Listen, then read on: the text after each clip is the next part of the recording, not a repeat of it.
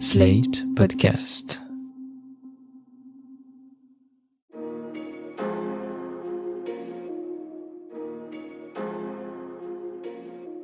Bonjour et bienvenue dans Le Monde Devant Soi, le podcast d'actu de Slate.fr. Je suis Christophe Caron et je suis en compagnie de Jean-Marie Colombani, directeur de la publication de Slate. Salut Jean-Marie. Bonjour Christophe. Et d'Alain Frachon, éditorialiste au Monde et spécialiste des questions internationales. Bonjour Alain. Bonjour Christophe. Bruit de bottes aux portes de l'Europe en ce début décembre. Ce ne sont malheureusement pas celles de Saint-Nicolas, mais celles des soldats russes massés à la frontière ukrainienne. Les tensions sont vives entre les deux pays depuis l'annexion de la péninsule de Crimée par la Russie en 2014. Et selon une note du renseignement américain citée par le Washington Post, Moscou préparerait une offensive l'année prochaine, offensive impliquant jusqu'à 175 000 hommes. L'armée russe concentrerait ainsi ses forces sur quatre points stratégiques avec une cinquantaine de groupes tactiques de combat. De leur côté, les services ukrainiens évoquent une mise en place des forces russes en vue, je cite, d'une escalade d'envergure fin janvier.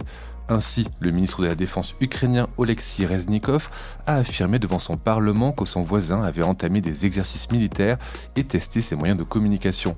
Face à cette démonstration de force, la réponse occidentale a été ferme. Le 7 décembre, Joe Biden a fait savoir à Vladimir Poutine lors d'un sommet virtuel qu'il s'exposait à de fortes sanctions, entre autres économiques lequel Vladimir Poutine a répondu en s'inquiétant d'une éventuelle expansion de l'Alliance Atlantique Nord à l'est de l'Europe, quand le conseiller diplomatique du Kremlin rappelait, lui, en substance, que l'armée russe avait bien le droit de faire ce qu'elle voulait sur son territoire. Si l'Union européenne n'a pas été conviée à l'entretien entre les deux présidents, quatre chefs d'État européens, français, allemands, italiens et britanniques, se sont entretenus avec Joe Biden pour affirmer leur engagement à agir pour maintenir la paix et la sécurité en Europe et assurer leur détermination à ce que la souveraineté de l'Ukraine soit respectée. Bref, on a encore une fois le sentiment de se retrouver à la veille du Troisième Guerre mondiale, comme souvent avec la Russie. Mais a-t-on affaire à un énième coup de pression de Vladimir Poutine pour contenir l'OTAN et essayer d'exister sur la scène internationale Ou y a-t-il de vraies raisons de s'inquiéter, Jean-Marie? Pour cela, il faut faire appel au, contexte et à avoir en tête deux dates euh, importantes, 1991 et 2014. Il faut d'abord savoir qu'aujourd'hui, en ce moment, nous sommes dans le 30e anniversaire de la fin de l'Union soviétique et le 30e anniversaire de l'indépendance de l'Ukraine. Selon le vocabulaire poutinien, qui a qualifié la fin de l'Union soviétique de plus grande catastrophe stratégique, il y a une catastrophe dans la catastrophe. Il y a la fin de l'Empire soviétique et il y a l'indépendance de l'Ukraine. Or, l'Ukraine, pour Vladimir Poutine, c'est un seul peuple. Donc, ce n'est pas un pays auquel on peut accorder ou reconnaître son indépendance. Et depuis le départ, Vladimir Poutine cherche à avoir, et c'est ce qui s'est passé au début du règne de Vladimir Poutine, en place en Ukraine quelqu'un qui lui soit favorable et qui, euh, au fond, soit un petit peu l'équivalent en Ukraine de ce qu'est le président biélorusse, c'est-à-dire quelqu'un qui soit, au fond, un pion ou un satellite de Moscou et de Vladimir Poutine. Et il a perdu cela à la faveur de la révolte de Maïdan. Et la révolte de Maïdan, c'est la hantise absolue de Vladimir Poutine. D'abord parce qu'il a craint un moment que ça ne se produise en Russie, et ensuite parce qu'il a toujours considéré que c'était pas une révolte du peuple ukrainien, mais que c'était une manipulation de la CIA. Et ça rejoint l'éternel slogan ou doctrine ou ritournelle soviétique et russe aujourd'hui de l'encerclement il continue à dire et à penser que nous, les Occidentaux, nous encerclons, nous cherchons à encercler la, Russie. Dans l'immédiat, il y a toujours l'idée qu'il faut faire barrage à l'entrée éventuelle de l'Ukraine dans l'OTAN parce que c'est considéré par la Russie, alors pour le coup, comme un casus belli, un vrai casus belli. Mais l'OTAN n'a pas l'intention de faire adhérer l'Ukraine, d'une part, mais surtout, il y a une sorte d'escalade aujourd'hui chez Poutine. On est passé de la hantise de l'Ukraine dans l'OTAN au refus de voir l'OTAN aider en quoi que ce soit l'Ukraine. Parce que si l'Ukraine est menacée, comme elle le pense, par une invasion soviétique, une invasion russe, pardon, Poutine ne veut pas voir l'OTAN armer l'Ukraine ou aider l'Ukraine à se défendre. Donc il y a une véritable escalade euh, chez lui. Donc je ne pense pas que l'objectif de Poutine soit l'invasion militaire. Je pense que l'objectif de Poutine est de ramener l'Ukraine dans le giron russe. Et donc il joue pour cela le pourrissement en Ukraine et il va continuer pression sur pression. Jusqu'à présent, ça n'a pas été efficace. Au point de départ, lors de l'indépendance de l'Ukraine et les années qui suivent, il y a peut-être 10 à 15% des Ukrainiens qui se sentent européens, occidentaux, et qui du coup considéreraient l'adhésion à l'OTAN, voire même l'adhésion à l'Union européenne. Aujourd'hui, ceux-là sont entre 60 et 70% en Ukraine. Donc on voit bien que l'attitude de Poutine n'est pas profitable, ne lui est pas profitable en Ukraine. Voilà à peu près les éléments de contexte qu'on peut avoir par rapport à voilà une attitude qui consiste en permanence à faire pression et à rechercher de la part de Poutine la reconstitution du duopole russe-États-Unis. Ça n'intéresse pas Vladimir Poutine de parler avec les Européens. Ça ne l'intéresse pas parce que lui, son obsession, c'est uniquement le dialogue avec Joe Biden, ce qu'il a obtenu avec le sommet dont, vous avez parlé et qui est vraiment l'objectif diplomatique majeur pour la Russie de reconsidérer ou de reconstituer le condominium russo-américain tel qu'il existait à l'époque soviétique. Alain, comme Jean-Marie, vous pensez que ce conflit de basse intensité qui oppose Kiev et Moscou depuis, disons, 2014 est la traduction d'une volonté de Vladimir Poutine d'avoir la main mise sur ce pays comme il l'a sur la Biélorussie? Conflit de basse intensité, je ne sais pas, il y a 700 à 800 incidents par jour. Il faut ajouter au contexte que la Russie occupe euh, totalement euh, la Crimée, euh, s'est emparée de la Crimée en 2014 et il faut ajouter que la Russie a fomenté dans l'est de l'Ukraine, c'est-à-dire la partie la plus russophone de l'Ukraine, a fomenté deux mouvements sécessionnistes du Donbass, deux mini-républiques, là que la Russie naturellement est la seule à reconnaître. Du coup, la Russie s'est installée sur la frontière et empêche l'armée ukrainienne, la police ukrainienne, les douaniers ukrainiens de contrôler une de leurs frontières. Donc euh, l'Ukraine, si vous voulez, est déjà comme c'est arrivé à la Géorgie au début des années 2000, l'Ukraine voit déjà une partie de son territoire amputée en 2014, la Crimée, et une autre partie, l'Est du pays, aux mains de sécessionnistes financés, armés, équipés par les Russes. Alors c'est vrai qu'il y a énormément de relations entre l'Ukraine et la Russie, religieuses d'abord depuis le haut Moyen Âge, familiales, culturelles, linguistiques, littéraires. On pourrait citer plein de célèbres écrivains russes qui sont ukrainiens. Je pense à Gogol là pour le moment, mais il y en a beaucoup d'autres. Donc euh, c'est vrai. Ce qui est intéressant, c'est de voir que Qu'est-ce qui a déclenché ça? Il y a le mouvement de Maidan. On a parlé Maidan. C'est cette place à Kiev. C'est cette place à Kiev ont eu lieu des manifestations, des manifestations qui ont abouti à une sorte de coup d'État, c'est-à-dire à faire fuir le président ukrainien de l'époque qui était un ami de Poutine. Mais c'est sur quelle base? Eh bien, c'est parce que le président ukrainien s'est opposé à ce que le pays signe un accord de partenariat avec l'Union européenne. L'Union européenne considère que, à l'égard de pays qui ne peuvent pas être membres de l'Union européenne et qui ne le seront pas parce que nous leur refuserons l'adhésion, nous leur refuserons cela, on leur propose un partenariat, c'est-à-dire une association. C'est ce qu'on appelle le partenariat oriental. Le pouvoir ukrainien a hésité et puis au dernier moment, sous pression de Poutine, le président ukrainien de l'époque a dit non soulevant une partie de la population de l'ouest de l'Ukraine et notamment dans la capitale. C'était en 2014. Hein, C'était en 2014, ils ont fait fuir le président. Ça veut dire que Poutine considère que cette seule association de l'Ukraine, l'Ukraine c'est un grand pays industriel, hein, à peu près grand comme la France et, et, agricole. Et agricole, hein, bien sûr, les céréales, 45 à 50 millions d'habitants. Ça veut dire qu'il ne supporte pas d'avoir à sa frontière un pays qui est associé à l'Union européenne. Il ne parle pas de l'OTAN, Mettons les choses au clair sur cette question de l'OTAN. En 2008, un sommet de l'OTAN qui se tient à Bucarest, en Roumanie, se solde par ce qu'on appelle le mémorandum de Bucarest, qui dit que la Géorgie et l'Ukraine ont vocation un jour à être membres de l'OTAN. Deux pays s'y opposent et comme la décision de prendre un membre, c'est à l'unanimité des 30 membres de l'OTAN, deux pays s'y opposent catégoriquement et sans doute beaucoup d'autres, mais ils n'osent pas le dire, la France et l'Allemagne. Donc, veto français et allemand, sans doute au grand soulagement des Américains, pas d'entrée de l'Ukraine ni de la Géorgie dans l'OTAN. Ça, c'est ce qu'on appelle le mémorandum de Bucarest. D'ailleurs, il n'y a aucun calendrier. Pendant les huit années de la présidence Obama, à aucun moment les États-Unis n'ont mis ce dossier sur la table. Donc voilà ce qu'il en est de l'OTAN. Mais on ne parle pas de l'OTAN. Poutine ne supporte pas cette occidentalisation de son grand voisin.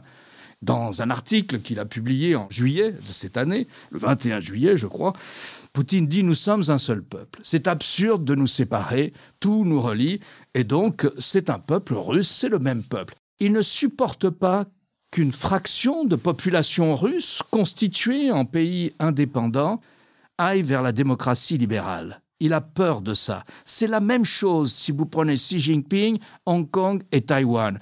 Aucune partie du peuple chinois ne doit échapper à la tutelle de Pékin. Eh bien, c'est la même chose. Aucune population russophone, je ne dis même pas russe, ne doit échapper à la tutelle de Moscou. Il a peur. Il a peur d'une éventuelle contagion démocratique il a besoin d'entretenir cette espèce d'état de guerre rhétorique permanent dont vous parliez au début, dans votre introduction, parce qu'il existe sur la scène internationale. Il ne faut surtout pas que la scène internationale soit uniquement un dialogue ou une confrontation entre les Occidentaux et les Chinois. Les Russes sont là, il faut être là. Et c'est sa manière d'être là, c'est d'entretenir une sorte de climat de guerre permanent, de guerre rhétorique au moins permanent. Donc voilà ce qui s'est passé pour peaufiner un peu le, le contexte de cette crise. Est-ce qu'il y aura une guerre? On ne sait pas. Tout le monde s'est alarmé ces jours-ci. En avril aussi, on a eu le, même psychodrame, le même cinéma de manœuvres militaires, parce que c'est comme ça que ça s'est passé en 2014 pour la Crimée. Et donc, euh, vaut mieux être prévenu et mieux savoir que ça peut aller peut-être jusqu'à la guerre. Bon, je ne crois pas parce que ce ne c'est pas dans l'intérêt de Poutine non plus. Il y aurait des répercussions terribles sur le plan économique. Il y aurait beaucoup de morts parce que l'armée ukrainienne maintenant, eh bien l'armée ukrainienne, naturellement, elle s'est musclée au fil de cette confrontation avec la Russie. Alors Poutine se plaint, disait Jean-Marie, il se plaint du fait qu'il y a la menace peut-être d'une éventuelle adhésion à l'OTAN. Donc il a demandé à Biden, mardi, dans ce sommet, par visio, il lui a dit, moi je veux des garanties juridiques spécifiant que l'Ukraine n'entrera jamais dans l'OTAN.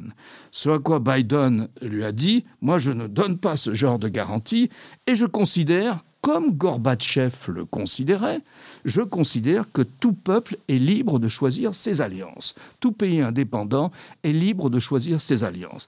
voilà la réponse qu'a fait Biden, donc prudente mais assez ferme là-dessus. Poutine dit mettons à part l'OTAN.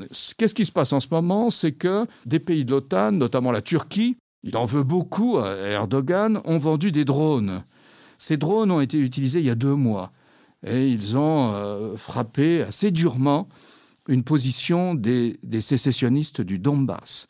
C'était des drones très efficaces qu'on a vu aussi opérer en Libye, utilisés par l'armée ukrainienne contre les sécessionnistes. Et dans la guerre Azerbaïdjan. Euh. Et aussi dans la guerre, voilà, Azerbaïdjan-Arménie.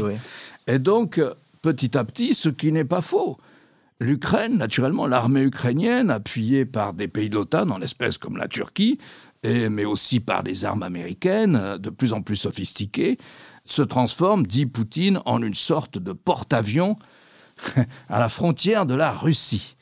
Mais qui entretient l'état de guerre? Qui entretient l'état de guerre? S'il n'y avait pas cet état de guerre, s'il n'y avait pas ce mouvement sécessionniste, eh bien, il n'y aurait pas une armée ukrainienne aussi développée qu'elle ne l'est aujourd'hui. Et s'agissant du porte-avions, on peut citer la Crimée, qui est aussi devenue un porte-avions russe de, fait. Vous disiez, euh, Christophe, tout à l'heure, euh, que les Occidentaux avaient répondu avec fermeté. Alors, il y a fermeté et fermeté, parce que, en l'espèce, ce qui nous distingue de la Russie, c'est que la Russie peut faire la guerre pour l'Ukraine, alors que ni les Européens ni les Américains ne feront la guerre pour l'Ukraine. Donc c'est la limite. Et donc ce qu'a dit Joe Biden, c'est je vous menace de sanctions économiques qui existent en partie depuis la Crimée, mais personne n'a pensé qu'il pourrait y avoir une riposte militaire à une invasion éventuelle il n'y a aucun par la Russie qui nous lie avec l'Ukraine. Oui, et puis il y a cette prise de position qui est très caractéristique. Il faut aussi euh, rappeler que Biden et Poutine sont ensemble pour en parler à l'exclusion de ce qui était la solution inventée par euh, François Hollande, en 2014, qui était le fameux format Normandie qui faisait France, Allemagne, Ukraine, Russie, qui a porté ses fruits dans un premier temps, puis qui s'est enlisé et qui est maintenant écarté par le duopole Biden Biden-Poutine. C'est aussi un élément d'une réponse qui n'est pas si ferme que cela, du coup. Alors à propos de ce dialogue Normandie euh, qu'évoque Jean-Marie, euh, il faut raconter euh, une anecdote qui est intéressante et qui raconte quand même pas mal de choses sur les relations entre le président Poutine et l'Ukraine. Donc il y a autour de la table Madame Merkel, qui comme vous le savez a fait toute sa jeunesse dans la partie orientale de l'Allemagne avant la chute du mur, donc a étudié le russe et parle russe couramment.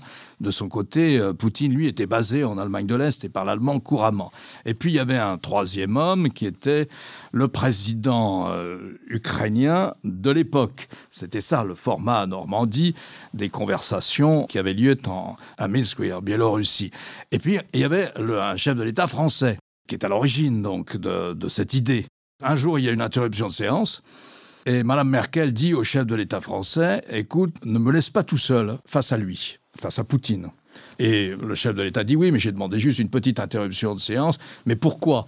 Pourquoi? Eh bien parce qu'il me parle mal et qu'il insulte très durement l'Ukrainien Yanukovych en lui disant qu'il n'est qu'un misérable et que son armée sera écrasée par l'armée russe un jour ou l'autre.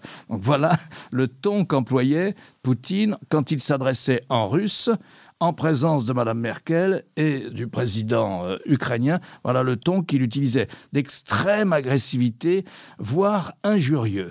Et c'est pour ça que Mme Merkel a dit au président français, ne me laisse pas tout seul, parce que à trois, en russe, la conversation prend une tournure vraiment déplaisante. On a vu que l'Allemagne avait un rôle important dans la discussion avec la Russie. Est-ce que le nouveau chancelier Olaf Scholz est sur la même ligne qu'Angela Merkel à propos de la Russie? Il entame son mandat de chancelier d'Allemagne par une, une, crise très difficile, parce que Biden a dit et a fait pression sur les Allemands pendant tous ces derniers jours, depuis dix jours. Il leur a dit si jamais l'armée russe se déploie dans le Donbass, c'est-à-dire en Ukraine, c'est ça la guerre. L'armée russe ne va pas aller à Kiev, elle va simplement prendre une deuxième partie de l'Ukraine en s'installant dans le Donbass alors qu'elle est déjà en Crimée. Et après, le long de la côte, elle peut faire même la jonction avec la Crimée. Et donc, elle amputerait euh, l'Ukraine d'une immense partie de son territoire. Elle peut faire ça, l'armée russe. Et à ce moment-là, Biden a dit aux Allemands, oubliez Nord Stream 2, ce gazoduc qui relie directement le gaz de la Sibérie à l'Allemagne sans passer par l'Ukraine. Oubliez ça, nous ne voulons pas que le gazoduc soit mis en service. Pour la Russie, ce serait terrible parce qu'elle compte énormément sur ce client qu'est l'Allemagne pour exporter son gaz d'abord en Allemagne et ensuite euh, en Europe. Et ensuite, Biden a dit aux partenaires européens, nous déclencherons ensuite une bataille monétaire dont les Russes mettront beaucoup de temps à se relever, qui interdira toute conversion du rouble en dollars. Je pense que les sanctions économiques sont quelque chose que nous n'avons encore jamais vu. Rien à voir avec, on mentionnait les sanctions qui ont été prises après la Crimée, ça n'aura rien à voir. Ça transformera la Russie en un pays paria dont le seul débouché pour son gaz et pour son pétrole, qui sont quand même ses premières exportations avec les ventes d'armes, comme seul débouché sera euh, la Chine.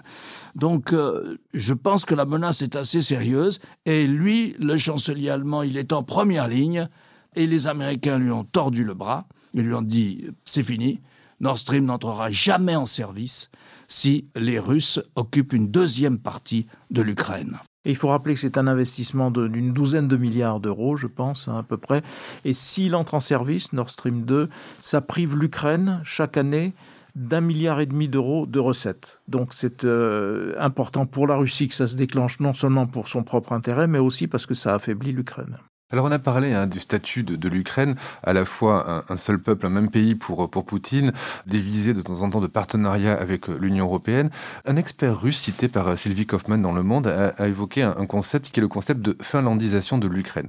Donc si j'ai bien compris, c'est un principe de non-alignement ni d'un côté ni de l'autre, euh, une certaine de neutralité pour se protéger de l'appétit russe. Est-ce que c'est quelque chose qui est envisageable, imaginable, que l'Ukraine ait ce même statut de neutralité que la Finlande entre les deux gros blocs? Peut-être, en tout cas, ça ne serait qu'une étape pour la Russie vers la satellisation, parce que je ne pense pas qu'il vise autre chose que la satellisation.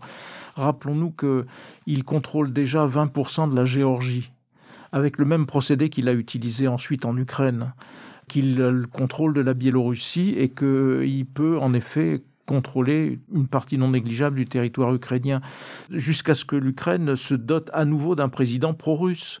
Et à ce moment-là, on entrera dans le schéma parfait, non pas de neutralisation ou de finlandisation, mais de retour de l'Ukraine dans le giron russe. C'est ça l'objectif, il n'y en a pas d'autre.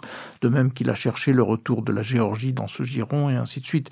Et que c'est une menace qui pèse sur euh, l'Union européenne elle-même, parce que, comme le disait Alain tout à l'heure, le discours s'adresse aux zones où il y a des russophones. Et donc c'est un peu d'ailleurs la même logique que l'Allemagne d'avant la Deuxième Guerre mondiale, c'est-à-dire partout où il y a des populations allemandes, on cherche à déstabiliser les États existants pour les rapprocher de l'Allemagne. Là, on cherche à déstabiliser les États existants pour euh, revenir dans le giron russe. C'est quand même à cela qu'on a affaire. Et donc ça concerne les pays baltes parce que dans les pays baltes, euh, selon les pays, on peut aller jusqu'à 40% de russophones. Donc c'est une vraie menace et un, discours excessivement dangereux. Jusqu'où euh, Poutine ira-t-il après tout Ça, c'est la vraie question, parce que l'Allemagne, justement, effectivement, l'Allemagne d'avant la guerre mondiale, comme vous dites, s'intéressait aux populations euh, germanophones, et on, pense aux Sudètes, mais ils sont allés plus loin après. Est-ce que la Russie de Poutine s'intéresse qu'aux pays qui comportent des populations russo-russophones ou est-ce qu'il faut craindre des visées expansionnistes au-delà de ça? Des visées expansionnistes, je ne pense pas. Je pense que la, Russie cherche encore une fois à restaurer la puissance d'hier et à retrouver un niveau de dialogue. Ce qui a humilié Poutine, c'est la petite phrase de Barack Obama la Russie est devenue une puissance régionale. Ça, c'est insupportable pour Poutine. Ça ne peut pas être une puissance régionale. Il faut que ça redevienne une puissance mondiale, donc qui soit dans un dialogue permanent avec euh, les États-Unis, donc dans un rapport de force qu'il faut évidemment construire, et on le construit à travers ces populations russophones qui sont des instruments qui peuvent permettre de déstabiliser l'Ukraine d'une part, mais qui peuvent demain aussi déstabiliser l'Union européenne elle-même. Une question purement technique, comment les Américains surveillent la Russie? Comment ont-ils été au courant qu'il y avait ces 175 000 hommes qui allaient être probablement mobilisés euh, contre l'Ukraine? Eh bien, ça c'est la surveillance satellitaire, de même que les satellites russes surveillent les mouvements de nos troupes. Les satellites euh, des pays occidentaux, et notamment américains, surveillent le mouvement des troupes euh, russes. Et puis encore des éléments de base assez simples. Ces troupes, elles ont stocké leur matériel le long de la frontière. Elles ont stocké leurs chars, elles ont stocké leur artillerie lourde. Tout ça est stocké là. Mais les troupes ne sont pas présentes en permanence notamment en avril, elles sont reparties. Et là, elles sont redescendues. Donc, ça fait quand même, si vous voulez, des norias d'avions gros porteurs de troupes, si on transporte 175 000 hommes, et puis des norias de camions de transporteurs de troupes aussi. Ça ne passe pas inaperçu, le déploiement de 175 000 hommes. Mais leur matériel, leur logistique est là. Vous savez que Poutine en 20 ans, 20 maintenant ça fait 21 ans, 22 ans qu'il est au pouvoir, Poutine a véritablement transformé euh, l'armée russe. C'est-à-dire qu'il l'a transformée en une armée ultra-moderne, très mobile. Ils ont mis une part du budget qu'ils n'avouent pas. Ils disent que leur budget est entre 3 et 4 de leur richesse nationale. Ça m'étonnerait beaucoup, ça étonne beaucoup d'observateurs. Mais en tout cas, ils ont réduit l'armée et ils en ont fait une armée ultra-moderne et ultra-compétente. Bon, il y a une grande tradition militaire russe. Hein. Écoutez, donc non, on sait, de même qu'ils savent, eux aussi, on sait. C'est ce qu'on appelle, en langage diplomatique, avant l'usage de la force, il y a la gesticulation. C'est à ça qu'il joue, Poutine. Si un jour il décide éventuellement de franchir le pas suivant, c'est-à-dire d'aller au-delà de la gesticulation, de la démonstration de force, eh bien, ce jour-là, vous êtes pris par surprise. Vous pouvez être pris par surprise. Mais je pense qu'il n'y a pas de difficulté à détecter les mouvements de troupes des uns et des autres. Je le disais en début de, cet épisode, l'Union européenne n'a pas été conviée lors de l'échange Poutine-Biden.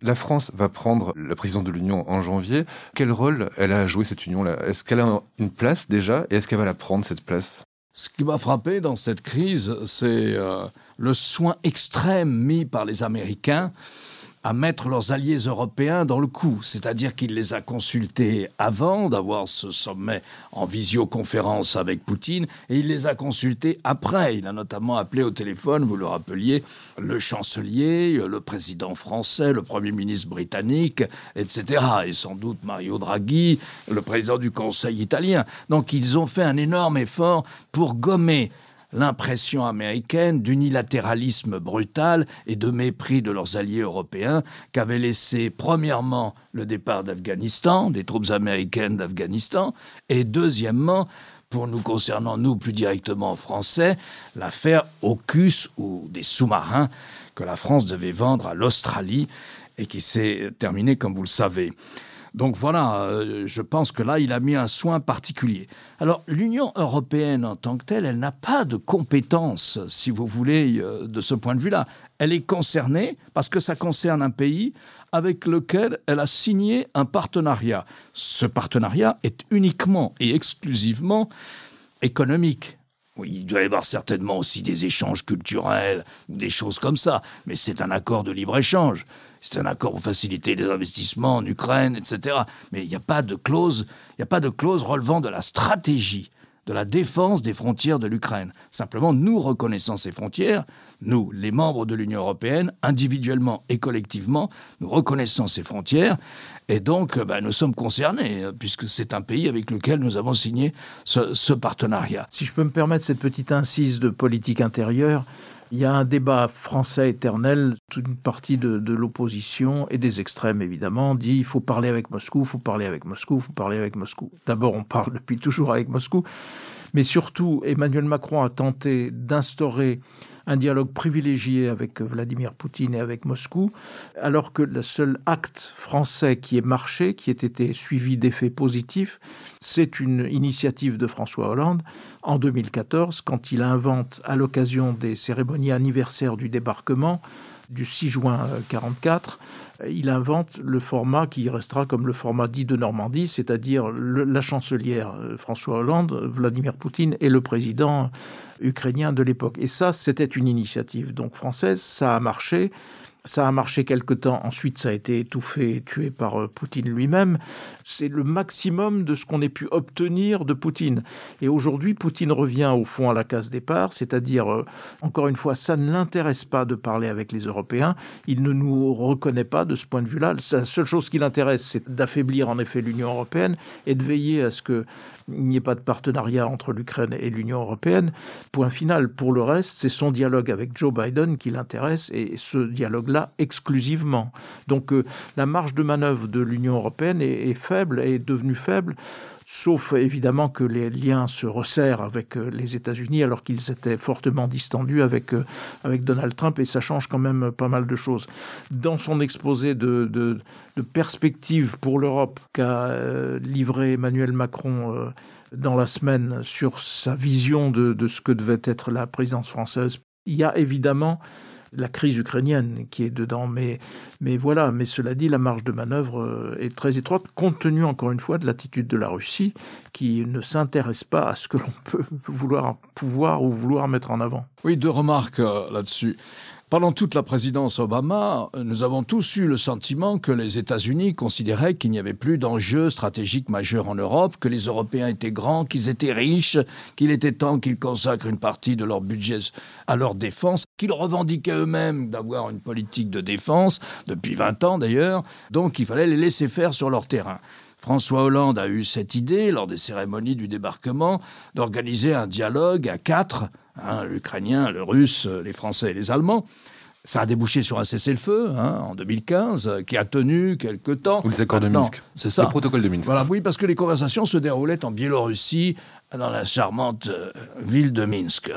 Et donc, euh, les Européens, en accord avec les Américains, ça a arrangé les Américains de se dégager. Mais non, ce qu'on voit aujourd'hui, c'est à quel point Poutine veut abandonner, comme le disait Jean-Marie, euh, cette formule, ces conversations de Minsk, qui n'ont pas repris d'ailleurs, il veut les abandonner et il veut avoir, pour discuter de l'Ukraine et d'un nouvel ordre de sécurité en Europe, il veut avoir en face de lui pas du tout les Européens, mais uniquement les Américains. Ramener Biden dans la négociation pour trouver une sorte de compromis, au moins rhétorique, sur la question de l'Ukraine, sur une éventuelle formule de neutralisation de l'Ukraine.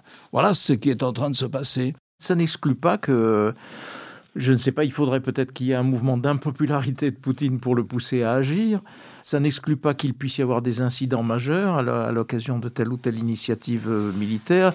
Et il y a une hantise aussi dont il faut se souvenir, puisqu'au mois d'avril dernier, en effet, la Russie avait de la même façon massé des troupes à la frontière.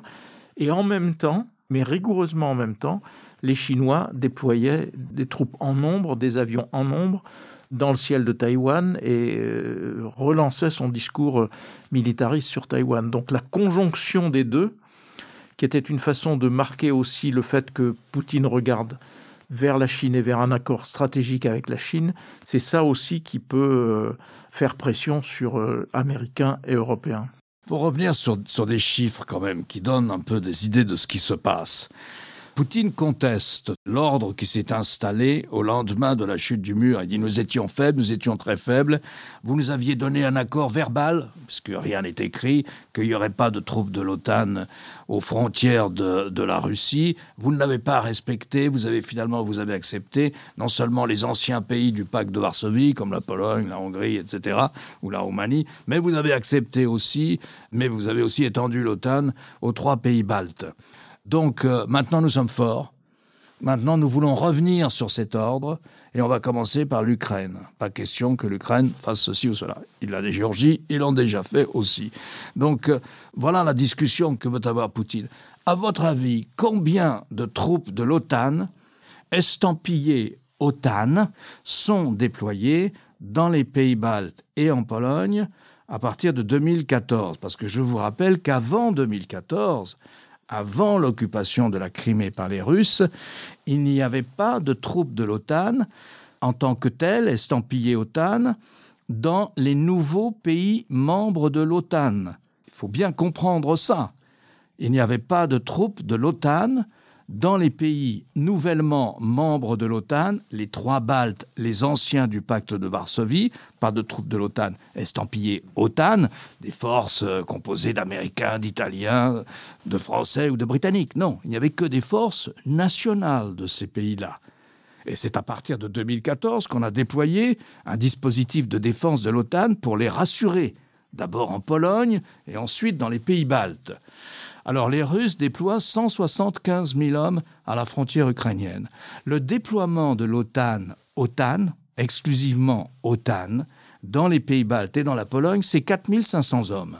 Hein, avec des éléments d'artillerie sans doute, etc. Mais là, ça relève du symbole. Ça ne relève pas de la gesticulation militaire au sens précis du terme. Je me souviens qu'on a envoyé trois chasseurs, je crois, trois chasseurs bombardiers sur l'aéroport de Varsovie et euh, à peu près la même chose dans l'un ou l'autre des pays baltes. Donc en effet, c'est purement symbolique. Oui, 4500 hommes qui ont visiblement le don de faire très peur à Vladimir Poutine, en tout cas de, bien l'agacer. Je vous rappelle aussi que l'expression que vous avez utilisée, et surtout qui est utilisée à Paris, à droite comme à gauche de l'échiquier politique, que ce soit euh, M. Mélenchon ou bien les partis qui sont des partis d'extrême droite, les partisans de l'extrême droite, comme Mme Le Pen ou M. Zemmour, parle aussi de cette expression encercler la Russie. Alors vous allez regarder une carte et vous me direz qui peut encercler la Russie? Les Russes nous ont admirablement vendu ce concept d'encerclement de la Russie, qui est une absurdité géographique et pour le moment aussi une absurdité stratégique. Merci Jean-Marie. Alain, je rappelle votre chronique hebdomadaire chaque jeudi dans Le Monde et sur le monde.fr. Quant à vous, Jean-Marie, je rappelle votre participation à l'émission politique chaque jeudi aussi sur la chaîne France 24. Pour celles et ceux qui voudraient aller plus loin, je leur conseille la traduction de cet article de Slate.com signé Fred Kaplan. La Russie est-elle réellement sur le point d'envahir l'Ukraine? Merci beaucoup et à la semaine prochaine.